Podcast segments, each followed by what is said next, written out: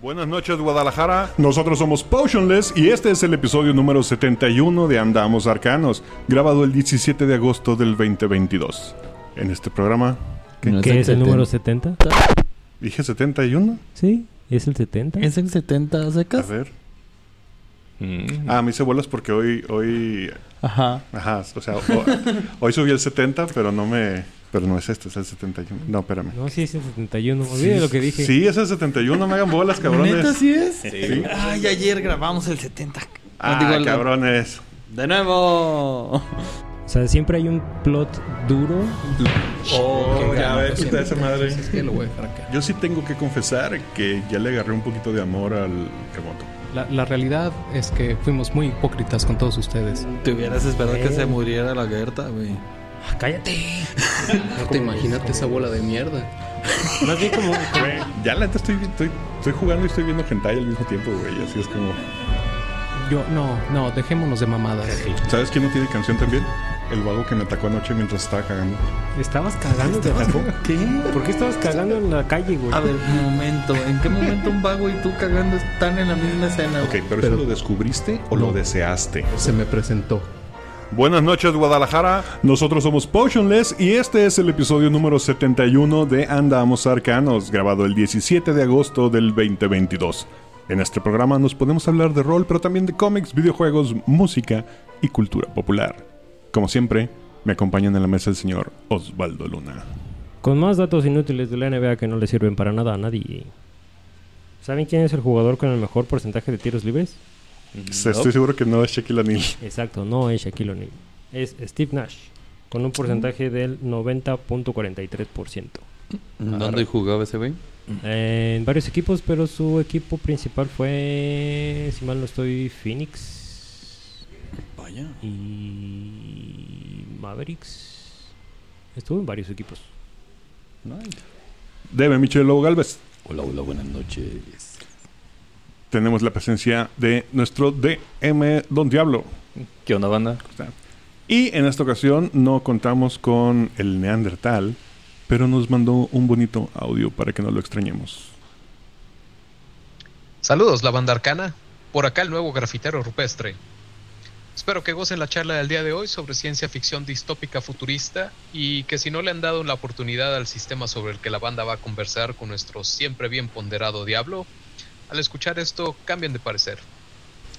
Esta semana les voy a recomendar un cambio de ritmo con el nuevo EP de Yoro Drug titulado Jotny Dangerfield, el tercer EP que lanza el mejor conocido como Dmitry Kutsenko en el año en curso en una trilogía que ahora comparte junto con Jod Stewart y Jod Wave. Y sí, no se confundan, esto es hip hop del bueno. Nos escuchamos, sin afán de chistoretes, en el futuro no distópico. Chido a la banda.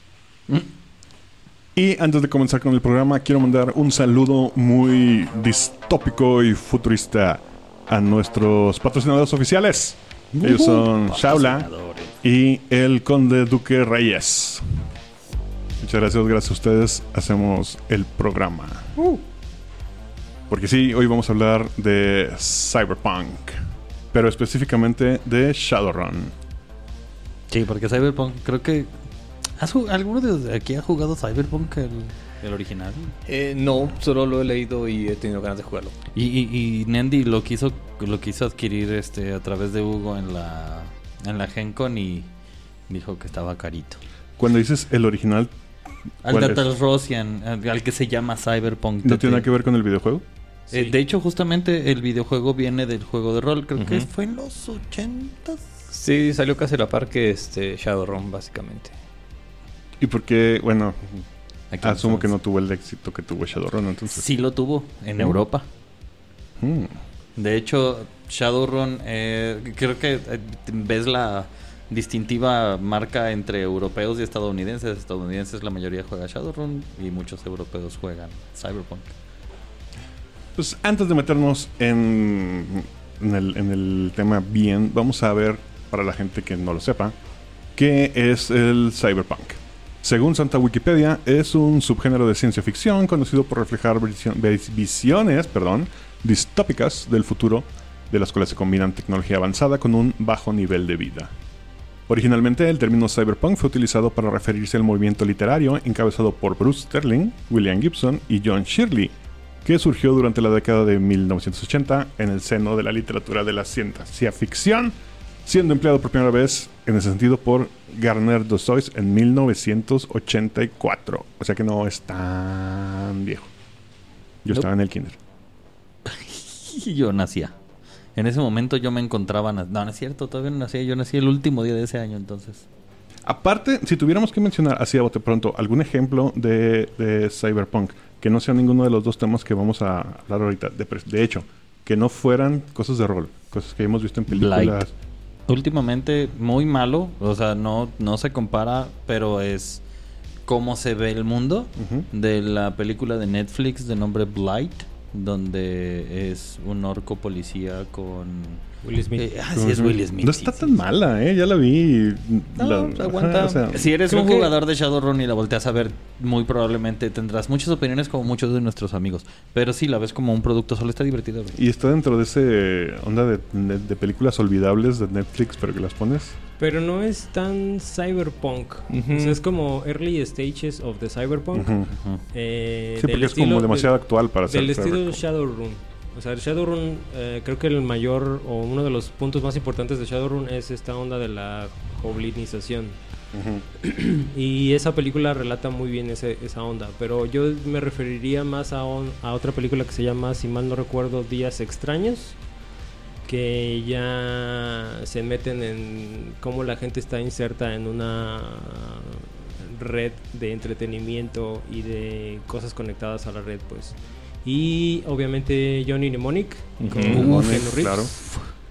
Este. Y entonces, ¿qué hablar de obviamente, Blade, de Blade Blade Runner. Runner. Blade Runner, O sea, iba- exactamente. O sea, no Blade del vampiro, Blade Runner. Me quedé a la mitad del título. La, Y- o en su secuela. Cosas más ultra serie B como Robot Ninja, esas, esas cosas bien fumadas de el carro es automático y el carro cobra venganza contra los bikers malos. Entonces, este. ¿Cómo se llamaba? ¿El auto increíble es Cyberpunk? Ay, yo, ¿Algo? que- yo diría que sí. güey. Sí, sí entra. Es una inteligencia artificial actuando por ti. Un rigger con, un rigger con un hacker haciendo chamba juntos. Y algo que. un- una polémica que se me hace. A mí me sorprende mucho. No pensé que debería ser tal, pero. ¿Ghost in the Shell no es Cyberpunk? Sí, sí, Sí. justamente. Sí, ¿No? Sin Yo diría que O sea, sí. apar- Es aparentemente, el justo. una, una, un porcentaje en internet opina que no. Sí, es, es que de repente el cyberpunk eh, se puede ver desde un punto de vista muy, muy purista, que es el cyberpunk que ves en Blade Runner o que este... Isaac Asimov. Ajá. Bueno, él es más ciencia ficción, pero... Sí, más- no, no, digo, Pero son- no están ahí en muchos de sus libros el principio de cómo sería el cyberpunk. Ah, pero es que es- es que es ciencia ficción dura, No, no, es ciencia ficción dura. Creo que no, no entra ahí. Este, y Va. el cyberpunk, el cyberpunk tiene una característica muy particular que habla de la parte de la sociedad. O sea, no es...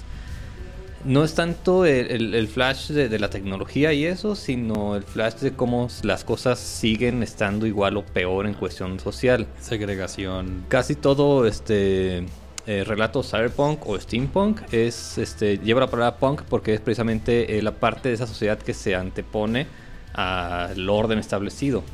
De ahí que pues en juegos de rol de temática cyberpunk no estás interpretando a los meros chidos ni vas a ser un ejecutivo ni nada por el estilo, estás en la parte más baja de lo más bajo, ¿no? lo que trabaja en las sombras. ¿Hay algún juego de rol en el que sí puedas jugar con el 1%?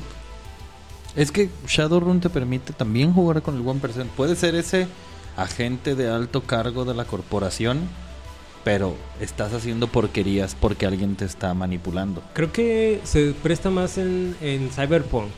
El juego Cyberpunk sí tiene más eh, opciones de personaje para los blue collars, güey, para, o sea, para la gente, para los ejecutivos. Que de hecho es, es parte de los backgrounds en el videojuego. En el, en el videojuego que salió hace poco, eh, uno de los backgrounds que, que escoges es literalmente ejecutivo de una corporación y de ahí vas para abajo a, a las sombras. Ok, según Google, me, me arroja como los 10 primeros repres- este, títulos representativos de Cyberpunk: Escape de Nueva York. ¿Sería? Ah, claro. ¿cómo pudimos Sí. olvidarla? Una que no, no ubico que se llama Burst City, del 82. Ni No idea. madres. Ok, gracias por la recomendación. Tron. Sí. ¿Sí, Sí. sería? Sí. ¿Cyberpunk? Es la vida del hacker. Ok, Ah, pues es cierto, sí. Y aparte es el mundo virtual. Exacto. Exactamente. Blade Runner, que ya mencionamos. Brainstorm, que no ubico en este momento. Este, una llamada Video, Videodrome. Uh, de Cronenberg, sí. No, no la recuerdo yo esa. ¿De Cronenberg? Según Sí. yo es Cronenberg. Yes. Repoman. Claro. Y termina con The Terminator. ¿Se Yes. consideraría Cyberpunk? Seguro. Y ay, yo no sé, yo y- Depende del tiempo de la historia. O sea, si estás hablando del futuro donde todo se fue al demonio, en la 1, pues sí, empiezas en Cyberpunk porque empiezas en el futuro que todo se fue a la chingada. Algo que me llama la atención es que todas estas 10 películas que pone Google como representantes del género se grabaron, se hicieron, o mejor dicho, no es cierto, se estrenaron entre 1981 y 1984. Antes de que se definiera como género, como tal. Sí, creo que fue la, temporada más fuerte de, de representaciones que dan esta, o sea, no son, no son por definición eh, cyberpunk, pero son la base del cyberpunk. Y también creo que tiene que ver con un poquito con esto de que era cuando veíamos el futuro distópico como el- algo que nunca va a pasar y está horrible, que después dio un a un paso a un futurismo idealista como volver al futuro. Y luego ten la cabrón que sí estamos viviendo el futuro distópico. Y pe- patinetas otro, otro referente para los videojugadores, Deus Ex. Deus- Machina. ah, ok. Es básicamente todo esto que estamos mencionando es, pero estás jugando desde el lado de un alto ejecutivo de seguridad de una empresa megalomana. y ahí está en, creo que está en el Game en el Pass. Toda la Está bueno. agárralo. A ver si me, a ver si la compro lo corre. Si eres Sí. de los que les gusta jugar retro, los primeros juegos que eran como point and click están muy buenos. Y ¿De los otros eran como Doom. Yes. Ah. Es toda una serie bastante, bastante grande. Ok. Siguiendo la costumbre eh, de otros programas de este estilo, de otros episodios de este estilo, como cuando fue el de Deadlands o el de Call of Cthulhu, vamos a hacer de cuenta que nunca he jugado y que están tratando de convencerme de jugar Shadowrun. Entonces, ¿cómo comenzarían a vendérmelo? ¿Qué es lo que define Shadowrun y que lo diferencia de Dungeons and Dragons? Bueno, aquí sí este te quiero convencer y tú ya has jugado Dungeons and Dragons, Ajá. quinta So- edición. Solo he jugado Dungeons and Dragons quinta y veo Critical Role todos los días. Ah, no hay pedo, Yo- le yo metemos decir, pistolitas. Vas a jugar un- en un ambiente cyberpunk, en un futuro distópico donde las corporaciones toman control de todo y si no eres parte de una corporación, aunque sea como un vil empleado, no eres nadie. Pero este, tú vas a jugar con la gente que hace los trabajos sucios, lo más bajo, el, em, ese grupo de gente que son realmente malhechores, aunque los contraten las corporaciones que trabajan de forma legal. Pero con la diferenciación aquí de que si tú eras muy feliz con tu elfo en Dungeons and Dragons, aquí también lo puedes ser. Porque allí, en este juego en particular, lo que tiene de este, lo que lo hace diferente de otros sistemas cyberpunk eh, que, es que mete las razas este, de fantasía que tú conoces de otros juegos. Ok, ¿y se justifica de alguna manera? Sí, la, globi- la goblinización. Es un evento que en el mundo se... Literalmente como te lo ponen que de la noche a la mañana las personas empiezan a tener dolores de huesos, de cabeza, así como de crecimiento. Pero pues de crecimiento madres a uno le sale un colmillo de troll y a otro le salen cuernos y se pone bien rudo. el- O empiezan a nacer niños que se cree que son deformes, pero te das cuenta que realmente tienen características de alguna raza en particular, como un enano, como un elfo, Orco. o un orco. ¿Y nunca dicen la razón de la goblinización? El despertar de la magia, todavía, mm, bueno, sí puedes entrar a la historia, hay muchos detalles del por qué empezó, pero uno de ellos es el despertar de la magia. Y el despertar de la magia comienza también con el despertar de todos los dragones que antes estaban dormidos. Ok, entonces sí estamos mezclando fantasía con... Súper. Con el... Cyberpunk. O sea, Sí. no, sí, no- no es como, como Cyberpunk el videojuego. el No otro. es solo el futuro distópico de la realidad siendo moldeada por tecnología, no, es llega el futuro ya está siendo moldeado por la tecnología y la magia reaparece de la nada. Pero estamos hablando de este plano en el que nosotros conocemos Sí. esta tierra. Sí, sí, sí, sí. De hecho, cada dragón conforme empieza a tomar control de corporaciones, justamente porque Que por supuesto es lo que harían. porque los países ya no existen, ya, no importa. O sea, es- eres, ciudadano de Estados de Los Ángeles. Ah, bueno, ¿para quién trabajas? Para nadie. Ah, no importa. Ok. Y de... Sí, sí he jugado, obviamente. Sí he jugado con, con- con ambos, con, con tanto con Don Diablo como con Michelle. Pero vamos a hablar un poquito del lado del DM. ¿Cómo te preparas para una sesión de Shadowrun comparado con para una sesión de Dungeons?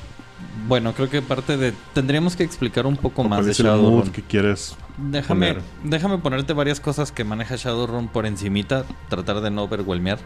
Pero Shadowrun maneja peleas en el mundo físico. Maneja peleas en el mundo virtual. Ajá. Y maneja peleas en el mundo astral. Los chamanes y los magos tienen su propio lugar donde pelear y en la realidad. Los hackers pueden pelear en... eh, los hackers y los technomancers tienen también su realidad virtual para pelear y la nuestra. Y obviamente nuestros adeptos físicos que son capaces de doblar la realidad a través de la fuerza, ¿no? Entonces, como DM, O sea, como Neo. no tanto así, pero sí pueden resistir balas y doblar vigas y estilo. No mencionamos a The Matrix. ¿Matrix sería Cyberpunk?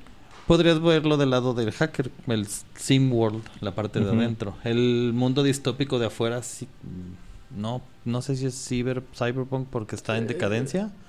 Yo, no. Bueno, sí. ¿O no?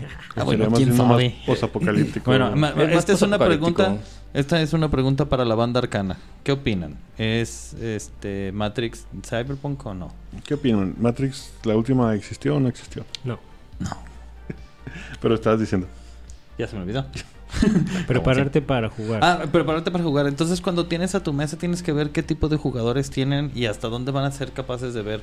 La neta puede ser un DM muy hijo de la chingada donde, ah, pues todos tus jugadores son físicos y yo te meto puros monstruos astrales y magos. No tienen manera de sobrevivir. Porque no tienen ni siquiera a veces manera de ver qué está pasando. Entonces, como DM tienes que tener en consideración para qué están contratando a ese equipo especializado. Porque no es como de, oh sí, nos vamos a meter aquí a encontrar un tesoro. Mm, No, es una empresa, busco a tu equipo porque quiere sus habilidades para hacer un trabajo que solo ellos son capaces de hacer. Eres un Shadowrunner, no eres, no eres un criminalito. ¿Qué es un Shadowrunner? Un Shadowrunner es este agente que trabaja para las corporaciones más grandes del mundo entre las sombras para robar información, secuestrar gente, hacer el trabajo sucio para obtener la ventaja sobre el otro. Aunque más que trabajar para una corporación, trabajas para alguien que le trabaja a alguien que le trabaja a alguien que Exacto. trabaja en una corporación. Nunca sabes exactamente Ahora- para quién trabajas. Eh, Para también seguir con la parte de cómo prepararse, y cómo- es algo que sí recomiendo mucho, si usted escucha, nos, este, se está animando a poner Shadowrun, si te quieres preparar realmente para Shadowrun, tienes que leer Shadowrun. El manual.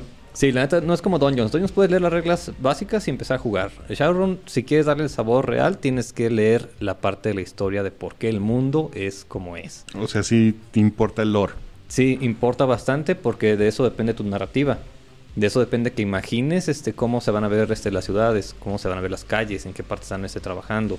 O sea, no es que vayas a ir a Nueva York como tal. El Nueva York que tú ves ahorita en una película no es nada comparado con el Nueva York que podrías encontrar en Shadowrun. ¿sí? Por no, ejemplo- no están el montón de edificios gigantescos que son las corporaciones, esos complejos habitacionales, esos barrios bajos que aún se mantienen, pero encima de ellos están construidos un pinche edificio de algo, un centro comercial.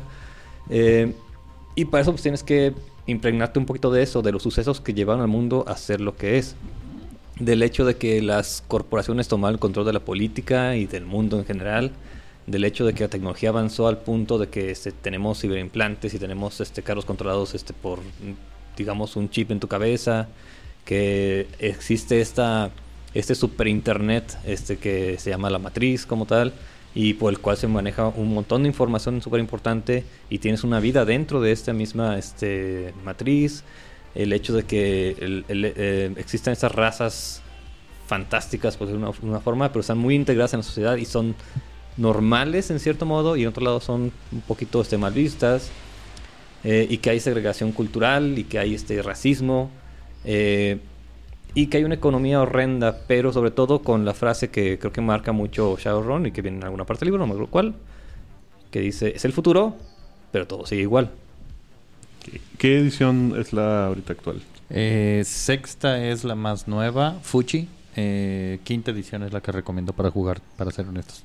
¿La que hemos jugado es quinta? Sí, yo narré en cuarta. Ah, Ah, ok. ¿Y sexta por qué no nos gusta? a mí no me gusta por dados especiales. Yo no lo he leído. Ah, a mí sí me gustan los dados especiales.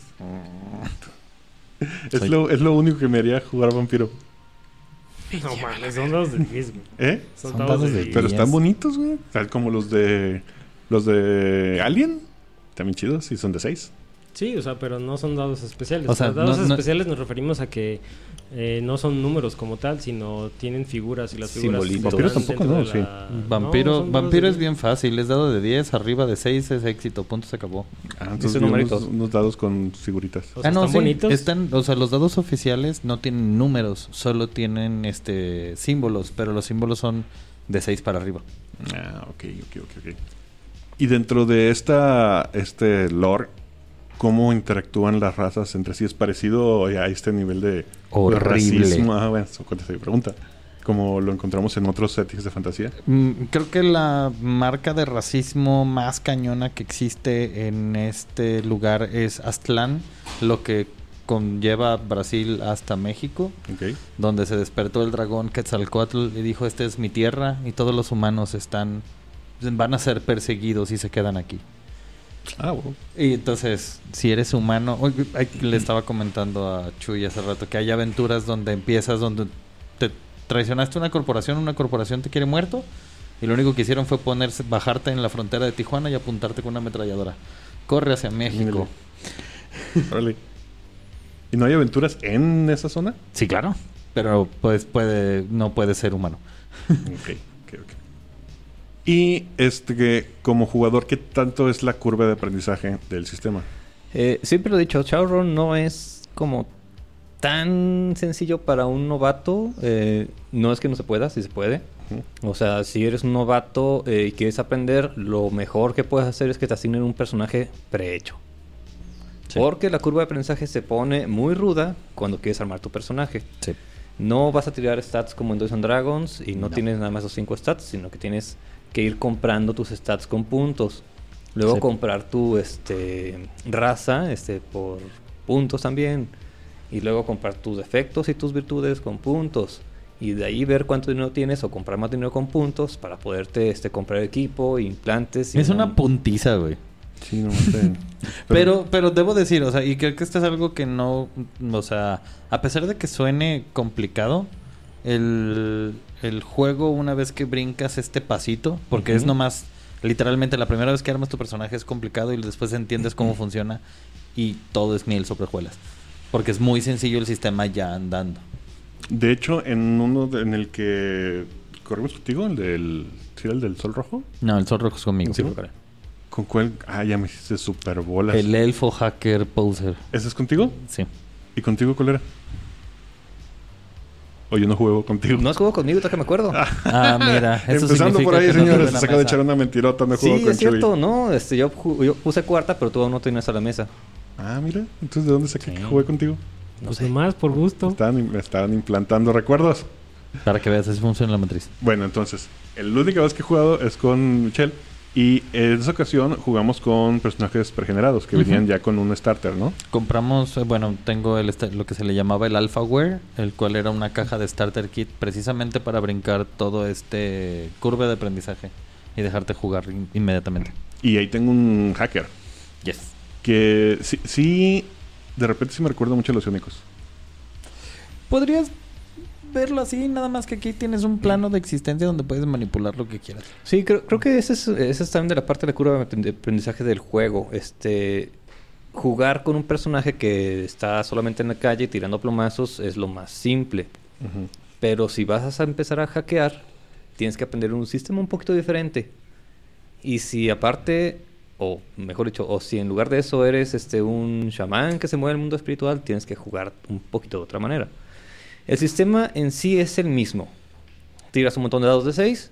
Si es 5 o 6, es éxito. Tienes una cantidad de éxitos a, a lograr para cada acción que necesites y ya. Que, bueno, el hacker creo que es un poco más fácil imaginarnos cómo funciona porque todos tenemos cierta concepción de lo que es un hacker. Aunque no conozcamos uno en la vida real, pues lo hemos visto en películas y en series y Ujú. cosas así. En este, en este setting, el chamán que es. Es aquel que tiene O- la o capacidad magia. de conectar. Es que no, es muy diferente ser mago a ser chamán. Ah, pues a ver. Ser chamán es aquel que tiene la conexión directa con la tierra y los espíritus de la tierra.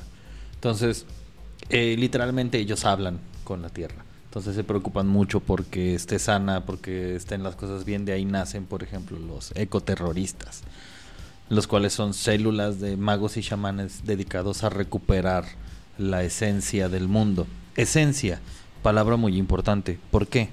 Shadowrun, tu humanidad, se le llama esencia. Cada cosa de metal que metas en tu cuerpo, un ciberimplante de ojos, de brazos, de piernas, te va a costar esencia. Y cada vez te va a ser menos y menos humano. Y los magos van a ser capaces de hacerte cada vez más y más daño. Es de apuntar ahí como algún tipo de penalties. Los magos, los magos necesitan la humanidad y le- así como los chamanes necesitan la esencia para poder castear. Es su conexión al mundo. Entonces, eh, en- ellos rara vez se, se hacen implantes de algún tipo para evitar su, perder su conexión. Y los que los tienen pues, están medio dañaditos. Ahora, este, ahorita que estamos hablando de personajes, estamos mencionando chamanes y magos y hackers. Eh, en realidad, y a diferencia de Dungeons and Dragons, aquí no hay categorías, no hay clases de personaje. Ah, es cierto. Realmente, ok. tu personaje lo construyes con lo que tú quieras, de todo lo que hay en el libro. Y a base de eso, ya decides si tu personaje es un hacker, o si es un chamán, o si simplemente es un armero, o es un, este, un rigger. O sea, hay como estos arquetipos que puedes lograr, pero no estás atado a ellos. Realmente puedes hacer cualquier este, Podrías, cosa. podría ser un pinche hacker que tiene conocimientos de chamanería y espiritualismo por alguna razón extraña. Así, podría mencionar rápidamente cuáles son estos, no sé cómo llamarlos entonces, arquetipos. Arquetipos. Es adepto, el cual Es- utiliza la magia para bustear sus atributos físicos y mentales. El Tecnomancer, el cual utiliza la magia para conectarse a la tecnología. Este es un híbrido. Bueno, no es, no es magia, es, es tecnomancia. Es- tal cual ese es su propio pedo. Eh, está el, el chamán, que es el que utiliza el espíritu para hacer este, la conexión al mundo. Y está el mago, el cual utiliza el telar de la magia para doblar la realidad a sus anchos calzones. Pero aparte de eso está el hacker o decker, como te se le conoce. El rigger, que es algo similar, pero se dedica más bien a controlar aparatos. Está el, si quieres irte un poquito más este mundano, está el samurái callejero. ¿Sí? Es- Este, un como- escenario este, que experto en armas y combate cuerpo a cuerpo. O está el experto en armas como tal. O el táctico. O el espía. O incluso puede ser un ejecutivo o un este. Un Mr. fixer. Smith. El señor Smith. Y bueno, esto es en cuanto a mecánicas y combate y ese tipo de cosas. En cuanto al rol social, ¿y hay chance de tener Un chingo. Uy, creo que es. Chuy lo mencionó al principio y es. Con donde hablas del punk, estás hablando de esta sociedad destruida y es lo que importa en la narrativa realmente. Cómo las cosas no están funcionando. Y es cómo no funcionan a nivel sociedad. Cómo ves a la, a las, a la policía corporativa matar gente en la calle porque no traen su identificación. Sí, tu aventura puede este, ser que al final necesites entrar en un edificio y robarte un aparato, este, violando toda la seguridad que exista, tanto física como virtual. Pero tu aventura realmente comienza cuando alguien te contacta para contratarte. Y tienes que ir a, buscar lo que necesitas para llegar a ese punto, este, conseguir unos contactos, a lo mejor conseguirte más armas, y ahí es donde entra parte del rol. Eh, incluso encontrar a tu contacto puede ser una oportunidad perfecta para que hagas encuentros este, sociales principalmente, que pueden salir muy mal o pueden salir muy bien o solamente salir. Como ser guardaespaldas de una niña en un concierto de punk orco. Ay, que esa. ah, Estamos hablando de la aventura que jugamos, Ajá. en la que también había todo un pedo de que uno de los que nos contrataron como un japonés, ¿no? El señor. De que todo este la ceremonia de té y la chingada. Y ahí, ahí yo me desconecté, la verdad. Ultra, tra- ultra tradicionalista. Pero, pero Bobby estaba muy emocionado. Sí, pues sí. Su personaje es un Oni. Ok, entonces, este. ¿Qué es lo que puede esperar un jugador? Eh, en términos de. Estamos acostumbrados en, en Dungeon que se supone que el estándar por sesión es un combate y un encuentro social. Pero la, la experiencia es que el combate puede durar, o sea, el- el- y no lo voy a decir combate, el evento, ¿sí? O la situación La en la que, ajá, el, el heist, Ajá. puede durar un chingo, sobre todo porque separas en la parte de los hackers, como que están en, en- en un plano con la gente que está en el plano real Sí. y los magos. Entonces, se te puede ir una sesión nomás en eso, ¿no? Uy. Sí. Uy. Ah, Creo que todos los que hemos jugado conocemos el día de... Güey, me presenté a jugar y no jugué. Nomás vi cómo jugaban estos güeyes. Sí, ya cada vez nos hacemos mejores, pero sí, sí pasa a veces. Sí puede llegar a pasar que buena parte de la sesión es nada más el hacker entrando a buscar la forma de abrirte la puerta. Y la última hora es nomás los demás entrando y tirando dos plomazos y ya. Y muchas veces el haste es de cinco sesiones, se la pasaron moviéndose en silencio. Y en la última sesión llegaron y destruyeron toda la brega. Sí, o a- hemos tenido, yo cuando narraba la cuarta edición, había sesiones de las cinco horas que jugamos que cuatro horas eran de hacer el plan. Solo hacer el plan. Ah, sí. La última hora, el plan. Intentar ejecutarlo. Ajá, intentar ejecutarlo, que todo salga mal y se hacía un desmadre. ¿Hay alguna...? Perdón, dime. De hecho, en el manual viene como un gimmick o como un- una nota cómica. Es de, eh, para poder, para que tu equipo de Shadowrunner sean exitosos, hagan un plan. Dediquen todo su tiempo a, masteria- a, ma- a masterizarlo y hacer saber cada uno de los movimientos de- a nivel este, cronométrico. Y vayan al lugar de los hechos. Empiecen el plan y asegúrense de que todos los demás olviden el plan. ¿Hay alguna diferencia signifi- significativa de cuarta a quinta? Mm, Redujeron algunas tablas. Por ejemplo, la tabla de creación de personajes, así como lo mencionaba en cuarta, era a través de puntos. Ahora es a través de una selección de una tabla que es como tienes cinco selecciones, solo puedes seleccionar uno de aquí, uno de aquí, uno de aquí y uno aquí. Y son cinco selecciones y es lo que determina tu raza, cuántos fate points tienes, cuánta resonancia puedes magia o no hacer, eh, cuánto dinero no tienes, cosas por el estilo. ¿Quién, está, ¿Quién publica? ¿Quién es la editorial? Catalyst. Ahorita Catalyst, pero de las ediciones pasadas eran otras empresas. La, la primera la editó No. FASA, Fasa. que fue en el 89. Este, la segunda también. Y fueron traducidas por 5 y la Factoría de Ideas en español. O sea, ¿y también quinta está en español? No, hasta tercera está en español. Ok. Entonces, si quisiera encontrar, o sea, ¿qué tanto material hay disponible? Uy, machín. Hay, hay muchísimo material de cada edición que ha salido. Pero lo bonito de este juego, que a mí me parece, pues, es que si yo cuando jugaba cuarta, tomaba este material de tercera y de segunda y funcionaba igual. Ok. O sea, obviabas tal vez la parte mecánica Ujú. y si no, la adaptabas sencillamente.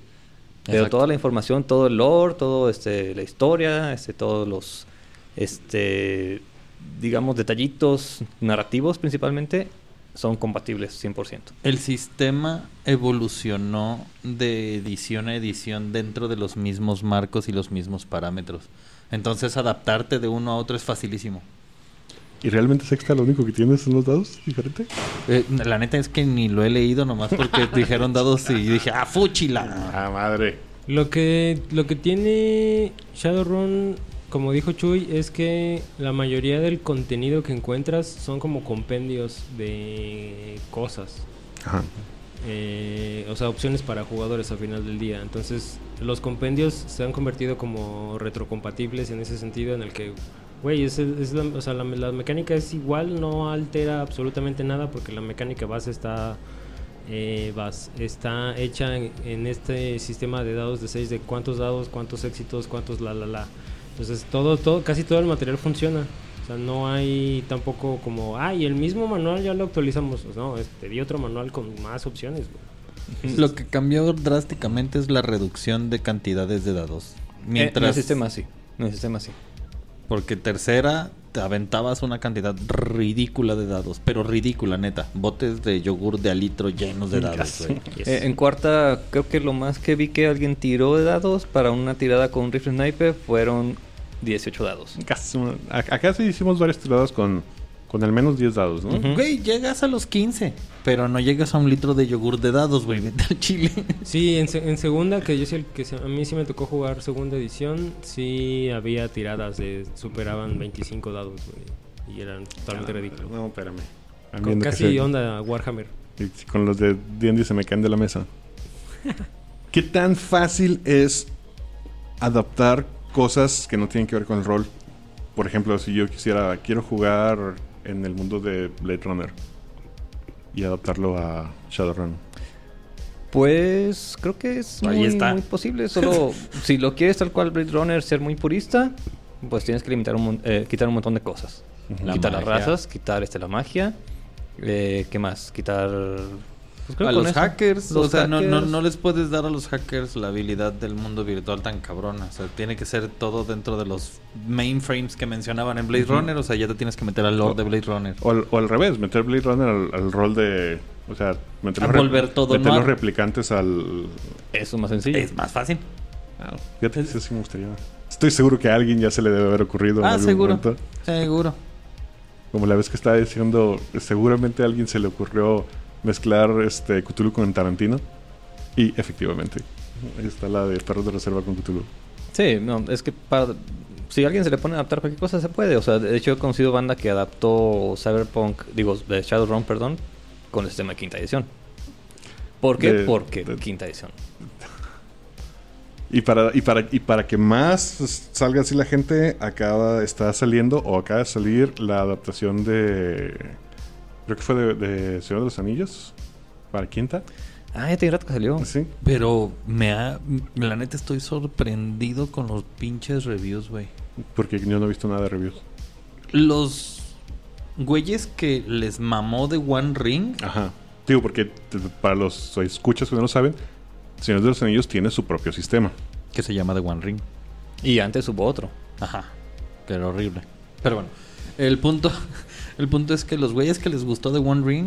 ah, Vieron el suplemento y dijeron que era una excelente justicia a los juegos de rol y sí era un improvement, entonces me he quedado un poco confundido. Habrá que leerlo. Sí, habrá que echarle loco. Y ahora, siendo completamente sinceros, pues sí es como que Dungeons and Dragons y Lord of the Rings no están muy Sí, lejos no uno del otro, o sea, qué mamada. Digo, me, me, me intriga más la adaptación que hicieron de. ¿Qué fue? ¿Wendy's? Ah, estuvo Ajá. divertidísima, lo podías descargar, creo que por ahí lo tengo en PDF. Yo también. Sí, es- se, se me hace más interesante todavía porque sí es más nada que ver.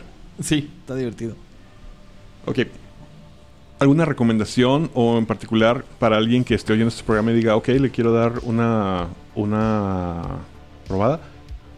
Sobre todo dónde conseguir material, si se compra los libros o hay algún tipo de starter descargable. El starter que jugamos está bien bonito porque aparte traía folletos y tarjetas y no sé si las tarjetas eran parte del starter o Sí, de la lo es. caja. Sí, lo es. O sea, de hecho me hizo pensar a mí que, que esa era la, la edición más, más, actual, más actualizada. Y me dices que hay otra todavía más nueva. Hay otra todavía más nueva. Pero entonces, ok, quiero jugar. ¿Para dónde voy? Drive-thru si no quieres comprar cosas físicas. Bueno, Bueno, Este, ¿en cuánto? Pero sabemos en promedio en cuánto está. el- ¿Cuántos libros necesitas? ¿Cuántos libros Uno. son? El core y vámonos. Con el core es suficiente. Con El core te va a dar millones de horas antes de que necesites algo más, güey. Lo que me cuenta en un momento era Amazon. Pero ibas a decir de drive-thru. Eh, bueno, en DriveThru puedes conseguir el manual como en 30, 40 dólares más o menos. Es el costo que anda saliendo. Mm. Cuando muy caro te están saliendo en 1200 pesos. Eh, una recomendación, cómprate. Hay un Quick Starter que es gratuito. Que trae 3, 4 personajes. Ya hechos. Ajá. Y, ese- una aventura. Y una aventurita chiquitita. La cual es parte del Alphaware. Eh, y está muy buena. La neta es una buena introducción. Si eres un DM nuevo queriendo conocer un nuevo mundo, esta es la manera porque incluso dentro de esta aventura reducen las reglas un poquito para que no sea tan abrumador para ti en el momento. Yo, yo sí recomendaría, neta, invertirle un poquito más y en lugar del Alphaware, comprarte el, el libro Sí. el libro base. La neta, este, le vas a sacar mucho más provecho. Y la, net- la neta es que el sistema está chido, o sea, y el juego es muy bueno. Sí es fácil, este, ahora sí que este, enamorarte de él, por decirlo de alguna forma. Pues el libro está en 1800 en Amazon. Pero porque no hay en stock ahorita. O sea, sabe de dónde te lo estén mandando. Bueno, eso. Pero entonces supongo que nomás es cosa de esperar. Pero lo que sí me encontré es un montón. No sé si son novelas o aventuras o material extra, pero hay un chingo de cosas de Shadowrun. Sí. Sí, puede ser todo eso que mencionaste Sí, es que anteriormente. muchas veces son esos suplementos, pero digo, suplementos son muy buenos también porque, o sea, el libro tiene mucha información para que juegues y te sitúa en la ciudad de Seattle, que es como el- el- la base para comenzar a jugar, pero no te lo explica al 100%. Un libro de suplemento que te hable de Seattle te va a dejar todo súper claro. Quién es quién, dónde está cada cosa, cómo funciona cada cosa y algunas cosas extra, unas cositas extra que puedes meter al juego también. Pero otra vez, con el puro libro base es suficiente. Eh, jugador tienes para hacer lo que tú quieras. Viene todo el equipo, vienen todos los implantes cibernéticos, vienen todos los este, todas las magias. Eh, DM viene toda la historia, vienen todas las locaciones importantes, vienen todo, este, todos los antagonistas básicos y reglas para hacer tus propios antagonistas, que es la parte importante. Y con eso es más que suficiente para trabajar. Es un libro choncho, es un señor Sí, libro. es un librote, ¿no? Son como 700 páginas, sí. Sí, tanto que tienen hasta su índice alfabético por si acaso, porque sí se necesita. Hay mucha, mucha información. Y tiene letra chiquita. Sí. Un chiquillo, letra chiquita, renglón pegado, hoja flaquita. Eh, Sí. Y un plus, el arte es fabuloso. El arte de Sharon siempre se han esforzado porque sea. Hasta en la segunda edición, que muchos dirán que no, pero neta es que está chido el arte. Para el tiempo sí está bien verga, que no se quejen. Ok. Y adelantándome y tomando un poquito de eco de cosas que he visto en, en- en redes. Sí, soy de los damnificados de Cyberpunk 2077. Que no, no, no pude jugar el juego bugueado. Y estoy interesado en... Descubro que esto, esto existe y estoy interesado. Aparte de la onda de las razas, ¿qué más? ¿Qué diferencia voy a hallar? O sea, es- Ciberimplantes. Donde ciberimplantes eh, lo mencionamos a nivel huesos, este, músculos, donde es algo tal vez muy interesante de mencionar. Cuando tú tienes un implante de reflejos aumentados, se llama, tú puedes tener cinco veces más iniciativa, alias tener cinco turnos antes que tus enemigos. Solo que estás en un mundo donde todo el mundo tiene dinero y quiere matar al otro, entonces a veces son a la par teniendo a, a los contrarios teniendo esta misma cantidad de enhancements. en Yo, yo lo pondría para la persona que fue damnificada intentando jugar Cyberpunk 2077, que tal vez uno de los errores que tuvo CD Projekt Red es darte una historia masticada dentro de una franquicia en la que no hay material ni contenido super pop a diferencia del Witcher. Eh, pero si vas a los juegos de rol, los juegos de rol te pueden ofrecer eso que no tiene el videojuego. O sea, tienes un mundo de opciones increíble para desarrollar y construir un personaje. Este sistema de, de efectos y virtudes le mete un sabor increíble que no tienes idea a cada personaje. Y esa, esa opción, o sea, esa, esa apertura en la que, güey, puedes ser lo que quieras. O sea, puede ser un gran eh, comando, como puede ser un gran hacker, como puede ser un gran shaman. O sea, mm, es muy, muy interesante partir de ahí eh, y buscar las opciones dentro de todo el contenido que tiene Shadowrun. Y que aparte, pues, si no te quieres ir tan lejos, pues está el juego de rol de Cyberpunk 2077. ¿No? ¿Alguien ya de la mesa ya lo vio? Eh, no, yo solo leí la primera edición. Pues la tengo en PDF todavía y con ganas de jugarla nada más. Entonces creo que estaría... estaría chis- ech- ah, me trae. Estaría chido echarle un ojo. Que se arme. No le saquen a jugar un sistema nuevo, la neta, a pesar de que suene tortuoso o complicado, eh, si le dan la oportunidad van a encontrar un mundo muy, muy, muy fregón. Sí, y también, o sea, si se va a animar por jugar eh, Shadowrun, sí, las recomendaciones este, de material extra son bastante acertadas. Eh, y hay aparte, si son más del lado del anime, hay también mucho material de anime que pueden ver este referente a, a Shadowrun. De hecho, Eh, ¿Específicamente Shadowrun? eh, no, no específicamente de Shadowrun, este, pero este, hay de Blade Runner, creo que hay también este anime. eh, Sí, de Akira es muy Cyberpunk también. Kira. Este, por un, mencionar un clásico, Ghost in the Shell ya lo mencionas también. Entonces, todo eso les puede servir bastante para eh, pues adaptarse un poquito a lo que pueden narrar, ¿no? Lo que ven ahí es lo que pueden narrar, todo, es toda esa parte. De hecho, Akira tiene mucho de Cyberpunk. En este Otro, otro, otro que tal vez valdría la pena mencionar como ya dentro de la categoría de Cyberpunk era el, el de videojuegos. Era el Call of Duty Modern Warfare. Que se situaba en el futuro y eras parte de un grupo militar. Eh, Haz de cuenta que eras un Shadowrunner. Te contrataron, trabajabas para una mega empresa como mercenario guardia de stuff y te mandaban a la guerra. O este que le, que le gustaba a Jonás, güey, uno de unos soldados raros. Unos soldados raros. Un, un juego Pero- de balazos. Soldados raros. No, no me acuerdo cómo se llama, güey, pero que a Jonás le gustaba mucho. Bueno, Pues bueno, entonces antes de irnos vamos a la pregunta de la semana. Bueno, y para la pregunta de la semana hablábamos de futuros distópicos. Para ello tenemos primero que nada Fallout, War, War Never Changes. Este juego está basado en los videojuegos y es una de las entregas de Modifuse, siendo un nuevo sistema para jugar el, el mundo que se fue al demonio. Después tenemos Deadlands, Hell on Earth. Ya nos han escuchado hablar mucho acerca del viejo este, pero ¿qué pasaría si el futuro de este viejo este llegara al colapso tecnológico a través de la piedra fantasma y sus mad scientists? Bueno, el mundo se acaba, la tecnología continúa y las mutaciones con ella. Esto, de esto se trata Deadlands Hell on Earth.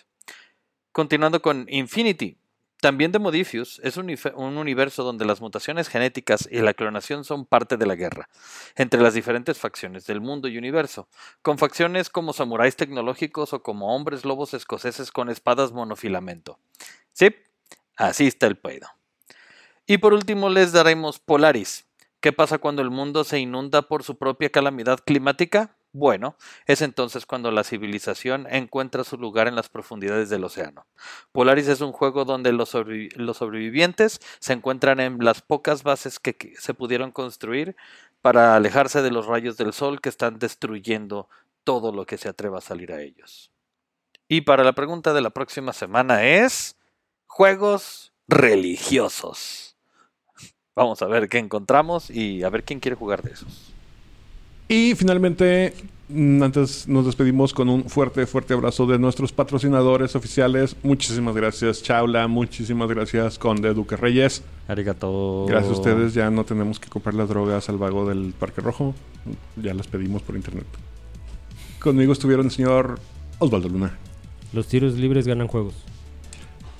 DM Michelle Lobo Galvez, Si le compramos al mismo vago, nomás la manda por Rappi. DM Don Diablo. Aguas con la hackeada. Yo soy Quetzal Revolver diciéndoles. Kojima llama tu guerrilla. Otra vez. No olvides seguirnos en todas nuestras redes sociales. En Twitter y en TikTok estamos como PotionlessMX. En YouTube, donde podrás ver nuestras sesiones de rol. Y en Facebook, donde puedes enterarte de todas nuestras noticias, nos encuentras simplemente como Potionless. También en Facebook puedes ir a cotorrear con nosotros en la rolería. Y si quieres conocer qué es la ronda y seguir sus aventuras, visita nuestro webcomic en www.potionless.com. Ay, ya me meo. Ah, mira, ya me quitaron el lugar del mión.